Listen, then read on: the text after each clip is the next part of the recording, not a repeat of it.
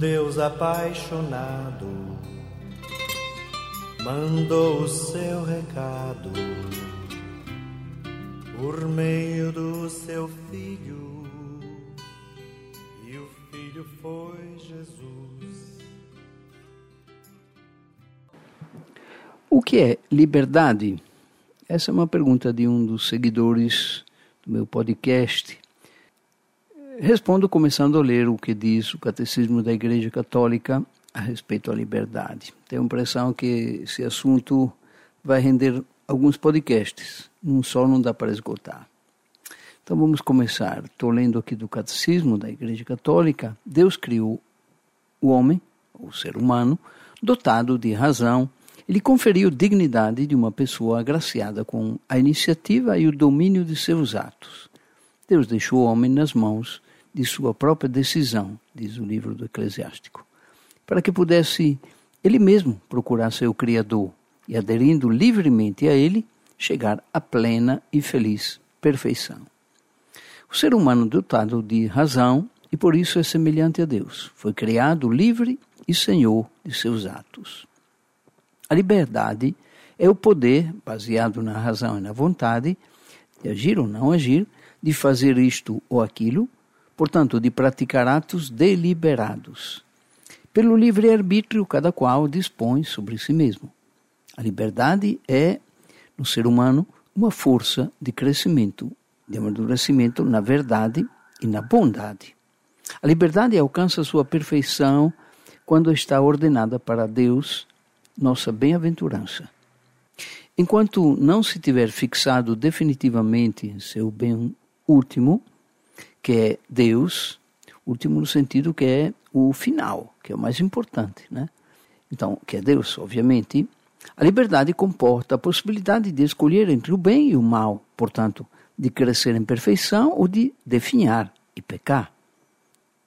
A liberdade caracteriza os atos propriamente humanos.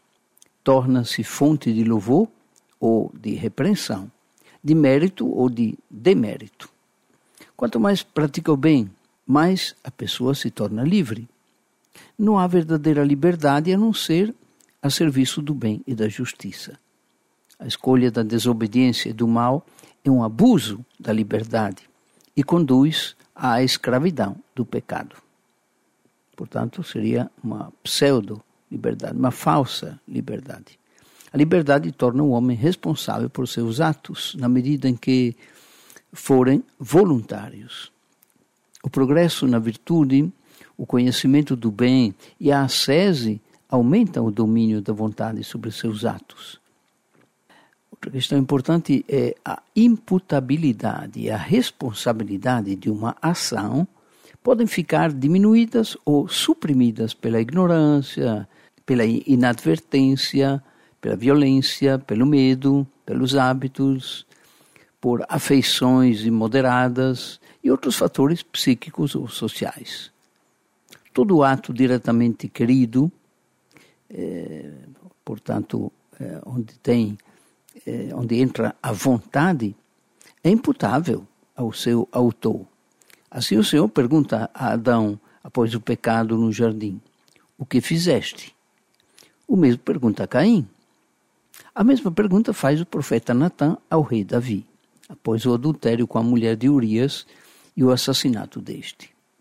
Uma ação pode ser indiretamente voluntária quando resulta de uma negligência quanto a alguma coisa que deveríamos saber ou fazer, por exemplo, um acidente ocorrido por ignorância do código de trânsito. Um efeito pode ser tolerado sem ser querido pelo agente, por exemplo, o esgotamento da mãe à cabeceira de seu filho doente. O efeito ruim não é imputável se não foi é, querido, se não foi provocado diretamente, nem como fim, nem como meio de ação. Como poderia ser o caso de morte sofrida por alguém quando tentava socorrer uma pessoa em perigo. Para que o efeito ruim seja imputável, é preciso que seja previsível e que o agente tenha a possibilidade de evitá-lo, como por exemplo no caso de um homicídio cometido por um motorista embriagado. A liberdade se exerce no relacionamento entre os seres humanos. Toda pessoa humana criada à imagem de Deus tem o direito natural de ser reconhecida como ser livre e responsável. Todos devem, a cada um, esta obrigação de respeito. O direito ao exercício da liberdade é uma exigência inseparável da dignidade da pessoa humana, sobretudo em matéria moral e religiosa. Este direito deve ser reconhecido civilmente e protegido nos limites do bem comum e da ordem pública. Bem, como o assunto é meio complicado, então continuarei esse mesmo, essa mesma temática no próximo podcast.